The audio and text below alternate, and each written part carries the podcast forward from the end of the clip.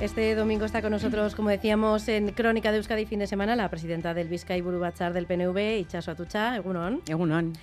Este domingo ha habido manifestaciones en las tres capitales de la comunidad autónoma vasca, convocadas por prácticamente todos los sindicatos, para denunciar lo que consideran el desmantelamiento de Osakidecha.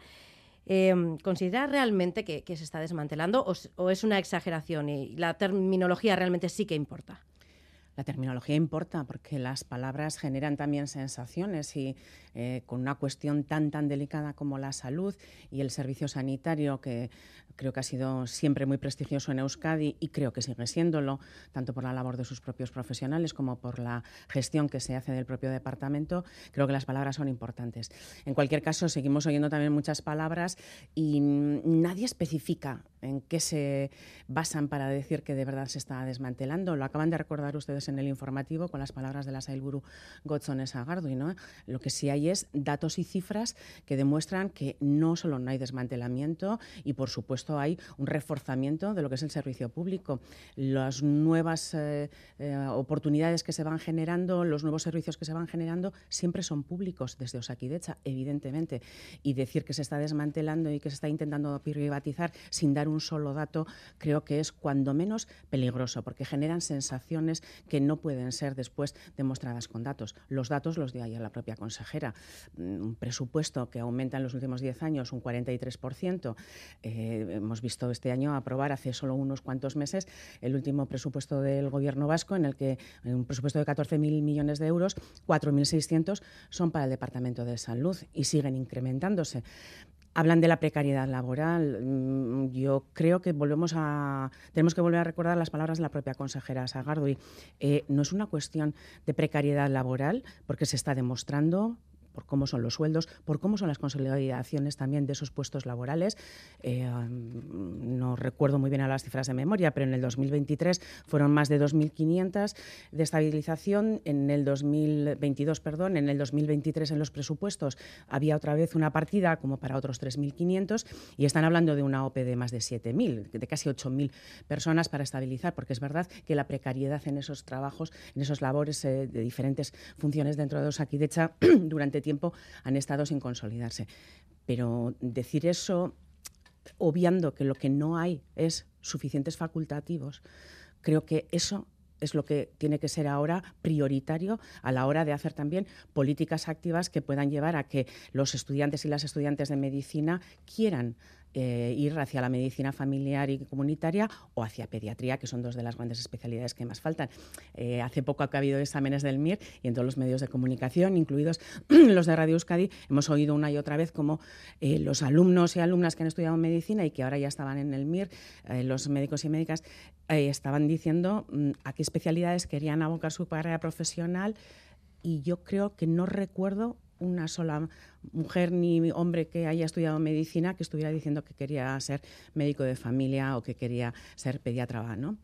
Eh, esto sí que es duro, con lo cual a lo mejor hay que incentivar de alguna otra manera ese tipo de profesiones y tener en cuenta que después de un montón de años también en el que la carrera de medicina ha tenido tantas limitaciones por parte del Estado a la hora de las matriculaciones, porque también tenían luego problemas para poder hacer mires, pues eh, todo ello unido nos trae a una situación que, por cierto, no vive solo Euskadi ni solo el Estado, se está viviendo en toda Europa. Es una falta de personal sanitario que creo que hay que implementar. Y a partir de ahí, evidentemente, relación máxima con los sindicatos, con los representantes de los trabajadores y trabajadoras, de usuarios, etcétera, etcétera, que no puede ser de otra manera. Decía que no había eh, datos que corroboraran que se está desmantelando Osakidecha, pero lo que sí hay son sensaciones porque realmente eh, la sanidad pública es algo con lo que mm, bueno, eh, todos estamos en contacto y, al final las personas tienen experiencias propias, sufren esas listas de espera. no sé si tiene, cree que la sociedad tiene la sensación de que la joya de la corona, que era Osakidecha, pues se está viniendo un poco abajo porque realmente antes no aparecía entre las preocupaciones de eh, de, los vascos y vascas y ahora, por ejemplo, en el sociómetro eh, es la segunda preocupación. Entonces, bueno, Quiero decir, algo tendrá, tendrá que ver, ¿no? por lo menos es una sensación que tiene la ciudadanía, que no se lo han contado, sino que, lo vive. Es una sensación real que, unido a lo que antes decíamos sobre las palabras que se utilizan, es real. A ver, nosotros eh, somos parte de esta sociedad, eh, somos usuarios y usuarias de la sanidad pública vasca y también lo son nuestras familias y tenemos que esperar tiempo para una consulta o alguien no nos ha cogido el teléfono. Esto nos ha pasado en mm. primera persona, evidentemente pero también tenemos que decir que esa sensación no se generaba cuando no éramos la comunidad del Estado con menos lista o con menos tiempo en las listas de espera, que sí lo somos ahora. No justifica nada ¿eh? y siguen siendo amplias en algunos ámbitos, pero ¿por qué antes no se generaba esa sensación? Quizás porque otro tipo de problemas eran suficientes para alterar las sensaciones y la vida cotidiana y sobre todo la confrontación política. Eh, ayer en estos mismos micrófonos escuchábamos hablar de las listas de espera eh, sin hacer comparativa con nadie, es que seguimos siendo la comunidad del Estado donde las listas de espera son más reducidas. Amplias, largas, sí. Que no nos cogen el teléfono cuando llamamos a veces a nuestro centro de salud, también. Y eso hay que solucionarlo, evidentemente, y eso es personal pero vamos a utilizar los datos eh, para que ese tipo de sensaciones que se generan a veces de forma muy condicionada, por lo menos se puedan demostrar con datos que no son así. ¿Y qué va a hacer el PNV como partido y como partido sobre todo mm, eh, que sustenta al gobierno vasco principalmente para intentar eh, por lo menos que mejore la situación o que la ciudadanía se sienta bueno atendido, bien atendido ¿no? en Osakidecha? Creo que la ciudadanía se siente bien atendida una vez de que ya está dentro del circuito de Osakidecha. También me gustaría dejarlo claro porque si no eh, podemos estar confundiendo el hecho de que esa atención sea más o menos temprana en cuanto a rapidez en la respuesta a que después la calidad del servicio prestado se esté viendo mermada, que creo que esto es muy difícil de mantener. Podrán decir lo que quieran, pero creo que es difícil de mantener. Y por cierto, es un dardo envenenado contra la gente que trabaja en el sistema vasco de salud, con lo cual creo que hay que tener mucho cuidado con eso también. En cualquier caso, creo que la voluntad real, no ya solo de la consejera, del propio Lendakari en este sentido en el Parlamento ha quedado muy claro, la voluntad de seguir implementando medidas que puedan mejorar la situación de esas eh, listas de espera o de atención, por ejemplo, se está viendo también en los propios presupuestos. Los presupuestos suelen ser eh, otra forma de ver también cuál es tu apuesta política real por las cuestiones. Eh, en Euskadi se han abierto y se están abriendo en este momento hasta siete centros nuevos sanitarios, una cosa que no se está dando en otros lugares de Europa Europa, donde hay países que no han abierto un solo hospital o un centro de altas prestaciones desde hace muchísimo tiempo, muchísimos años, en algunos casos incluso décadas. Hay otros nuevos cinco eh, centros más para el tema de salud mental, por ejemplo, que afortunadamente se ha puesto en primera línea y tanto nos preocupa y además se ha vuelto a, generar ahora una sensación de que era una de las olvidadas ¿no? y que también estaba ahí latente y que tenemos que, afrontar. Por lo tanto, eh, seguir en esa línea creo que se ve claramente incluso en los presupuestos, que a veces solo parecen números, pero que en realidad llevan detrás políticas reales.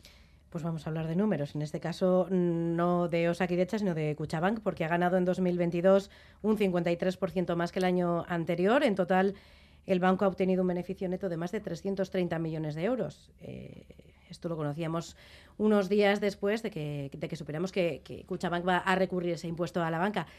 ¿Qué reflexión le merecen estas dos noticias contrastadas? Ah, pues una buena y otra mm, de preocupación quizás. La buena es que a mí me parece bien que las empresas y también los bancos tengan beneficios. Y si además escuchaban de cuyos beneficios depende también la obra social de las tres fundaciones, pues todavía más, porque eso repercute directamente en la ciudadanía vasca. Y porque además eh, los beneficios de Cuchabank también pagan impuestos en Euskadi y eso significa eh, un importe muy importante para nuestras haciendas que después lo terminarán eh, revirtiendo en políticas públicas, sobre todo políticas sociales. Por lo tanto, desde ese punto de vista, nada que objetar. Por otra parte, nosotros hemos votado en Madrid a favor del impuesto a las grandes fortunas y a la banca, por lo tanto, eh, la posición del PNV en ese sentido es claro. Que lo recurran, bueno, están dentro de, su capacidad de hacerlo y de lo que ellos entienden, eh, no solo Cuchabank, sino el resto de bancos y también las empresas que están recurriendo, su propia defensa. Lo que yo sí creo es que quien más gana tiene que pagar más. Cuando hablamos de fiscalidad justa no lo hablamos solamente para que los ciudadanos y ciudadanas que pagamos nuestros IRPFs eh, tengamos una fiscalidad más fuerte dependiendo de cuánto o mayor dependiendo de cuánto ganemos, sino que también la corresponsabilidad y la responsabilidad social de las empresas en las que yo también creo se vea eh, reflejada en bueno en que cuando están ganando por encima de, lo habitual y en muchas ocasiones además son esas ganancias eh, caídas del cielo de las que tanto se habla Ah, no estoy diciendo que sea este el caso, eh, creo que eso tiene que repercutir en la sociedad de alguna manera. Sociedad que cuando las empresas y los bancos tienen problemas, también achuchan porque están a través de sus impuestos y con medidas que los gobiernos, algunas veces muy acertadamente además, han tenido que tomar, eh, ayudándoles. Por lo tanto, creo que la corresponsabilidad es de empresas, bancos y sociedad, pero de ellos también cuando tienen eh, ese tipo de beneficios. La redistribución viene a partir también de que la imposición sea justa y sea progresiva. Antonio Ortúzar decía esta semana que hay que acometer cuanto antes la renovación del Estatuto de Guernica, algo que estaba en el acuerdo de legislatura con Pedro Sánchez. También hacía suyas estas palabras a Hitor Esteban. Y, por cierto, decía Ortúzar que para abrir esa carpeta con garantías eh, se necesita un clima político propio. Eh, ¿Cuándo va a plantear formalmente el PNV una renovación del Estatuto? Bueno, nosotros ya la hemos trabajado porque, de hecho, eh, el último acuerdo de bases que, al que se llegó en el Parlamento Vasco, evidentemente estábamos también eh, como Partido Nacionalista Vasco y veníamos ya legislaturas anteriores trabajándolo. Es algo que siempre está en nuestra carpeta. El tema mm. está en que cuando se abre y cuando hay un clima más que social, yo creo que político, el social también es importante. ¿eh? Y el otro día en la reflexión que hacía en Cataluña Antonio Ortuzal, el presidente del partido, hablaba también de la importancia que tuvo en Cataluña el que esa sociedad catalana, de una forma muy mayoritaria, abogara, además a través de formas pacíficas y democráticas en todo caso, eh, abogara por otro tipo de resolución. Mm, en Euskadi en este momento podemos tener una situación política suficiente para tratarlo, pero es que esto tiene que llegar después a Madrid. Y, hombre, solo hay que oírles a ustedes a cada mañana para darnos cuenta de que en Madrid, en España, en este momento no hay una ah, situación política suficientemente tranquila como para abordar esto. Y digo tranquila porque no es solo un problema de cercanía de las elecciones, sino de choque entre los grandes bloques y estamos hablando de que los dos grandes partidos españoles, tanto el Partido Socialista Obrero Español como el Partido Popular, eh, estarán o uno u otro en el gobierno cuando esto llegue al Congreso algún día, que espero que así sea y no sin, sin tardar mucho. Y tenemos que haber eh, trabajado antes una estabilidad suficiente y no les veo a ellos en, este, en estas lides. Y primero tiene que haber también otra cosa previa a la que también hacía alusión Antonio Ortuzar el otro día en Barcelona, que es eh, un consenso suficiente y él abogaba porque fuera más amplio que el del, del 79-80 entre los partidos políticos vascos y por parte de la sociedad vasca con un refrendo amplio al acuerdo que se pueda llegar aquí para después llevar a Madrid. lo primero es mirar a Madrid en este caso, porque igual el clima aquí igual ahora es más propicio, pero allí, bueno, para llevar un proyecto que luego sea rechazado, sea objeto de debate, igual no interesa. Sí, eh, sobre todo porque aquí hay que jugar, no digo siempre a seguro, pero por lo menos que haya un poquito de agua en la piscina y en este momento la piscina está bajo mínimos, ¿no? A ver si con estas nieves ahora hay un poquito más de agua, pero no parece que el panorama eh, político en el Estado pueda ayudar. Mientras tanto, creo que es una buena oportunidad también para seguir trabajando en casa. Y en cuanto a fiscalidad, hace ya tres semanas que anunciaron que iban a iniciar eh, contactos con el PSE para hacer una reforma fiscal que llegaría, en todo caso, después de las elecciones municipales y forales. Mm, ¿Hay alguna novedad al respecto? ¿Han sentado ya las bases eh, de alguna cuestión? No, se está trabajando en ello porque eh, han empezado ya con las primeras reuniones. Creo que lo importante en esto es también ver que esa adaptación que haya que hacer o no, porque hay que valorar cómo ha sido la repercusión de la última que se hizo en el 2018, tiene que venir después de una reflexión seria y vuelvo otra vez a lo de los datos.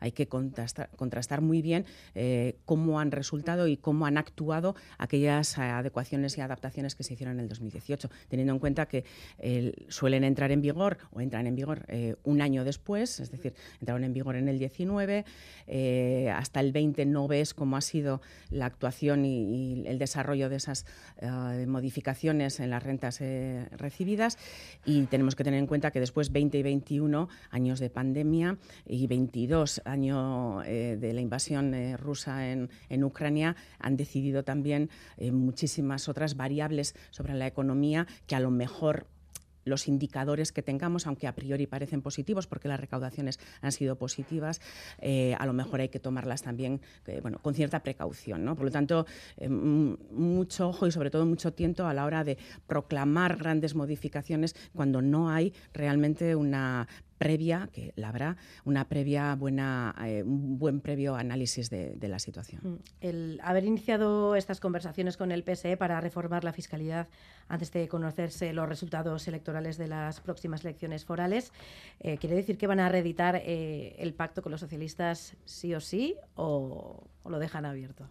Bueno, parece un tópico, pero es real que primero tiene que llegar el día 28 de mayo y ver cuál es el resultado de cada uno de los partidos. Eh, eh, lo hemos hecho así siempre.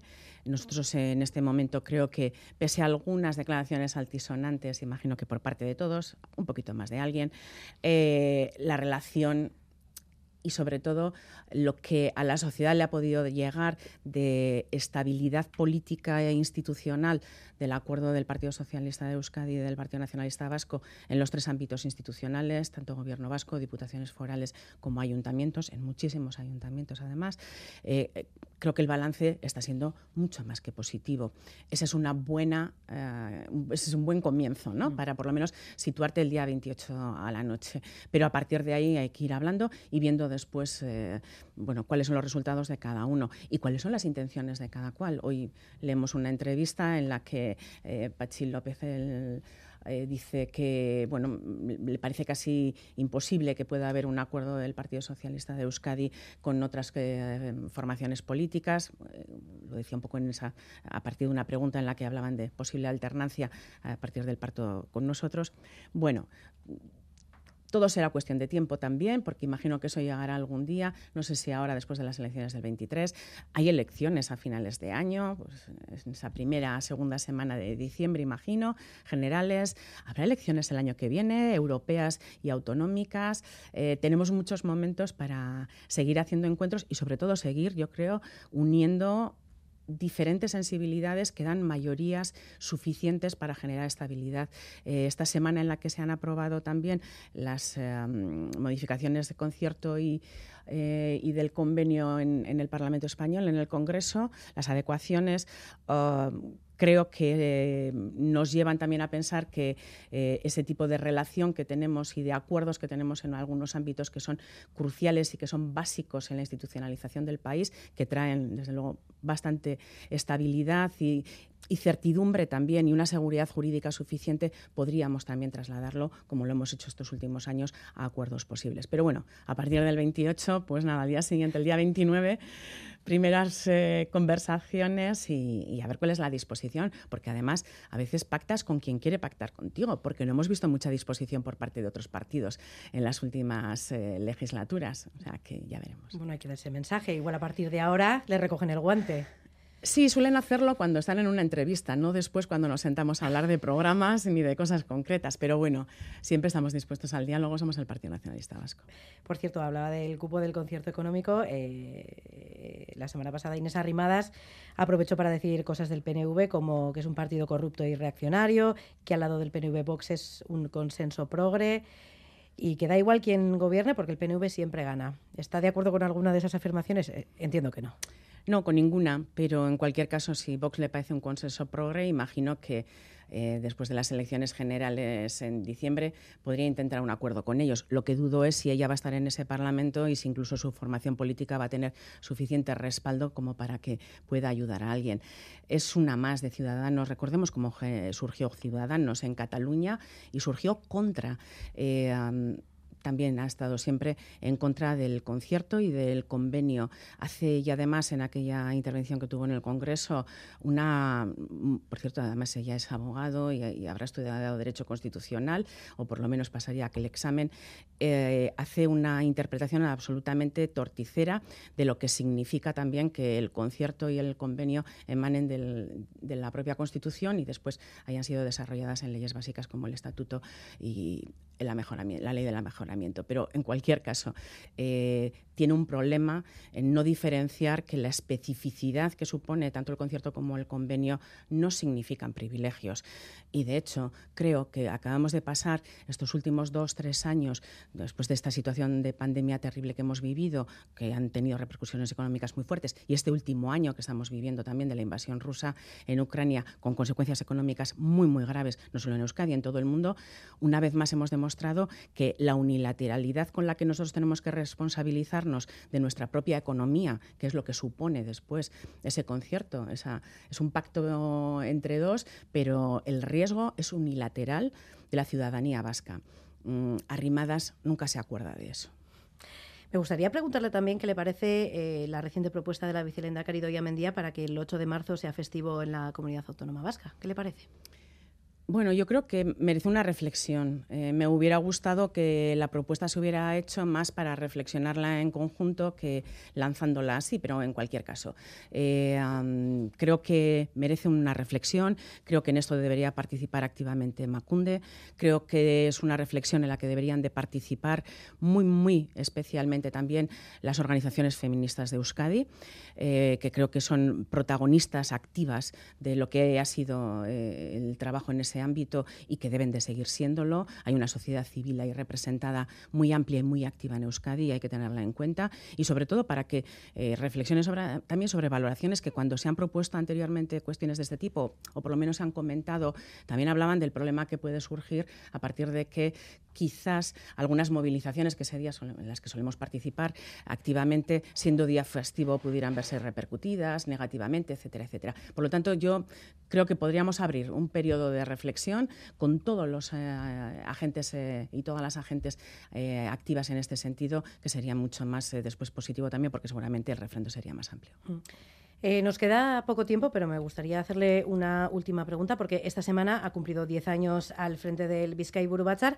una década después, eh, ¿qué le diría? ¿Qué consejo le daría a la Ichazo Atucha de 2013?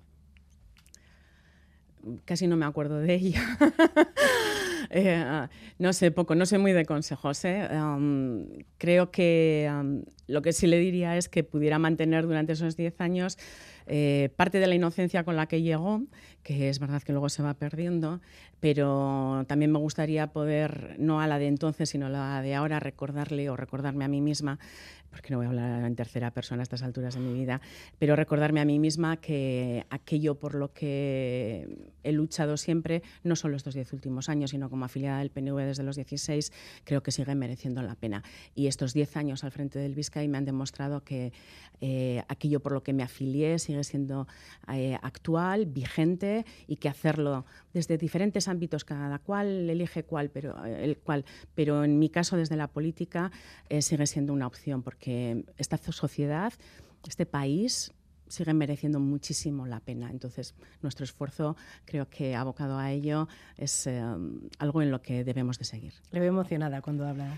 Sí, porque me han pasado muchas cosas buenas. Ha sido diez años de muchísimo trabajo, pero de poder ver desde una atalaya, que creo que es un privilegio, tantas cosas que se hacen en este país que mm, entiendo que no tienen eh, repercusión pública luego porque no hay espacio para todo, pero me gustaría, y a veces lo he dicho, poner una cámara en mi despacho o en aquellos sitios que visito, que a veces son más fuera del despacho, para que pudiéramos ver cuántas ganas hay en este país, cuánta gente haciendo cosas interesantísimas hay en este país y sobre todo cuánta gente comprometida hay en este país con el desarrollo de esta sociedad y por un bienestar mayor. Eh, no es verdad que la gente solo piensa en sí misma, es verdad que todas las encuestas y todos los estudios sociológicos nos dicen que el individualismo ha llegado o llegó y se ha visto ahora más exacerbado para quedarse, pero yo sigo quedándome con la cantidad de gente estupenda y con mucha energía que me encuentro cada día.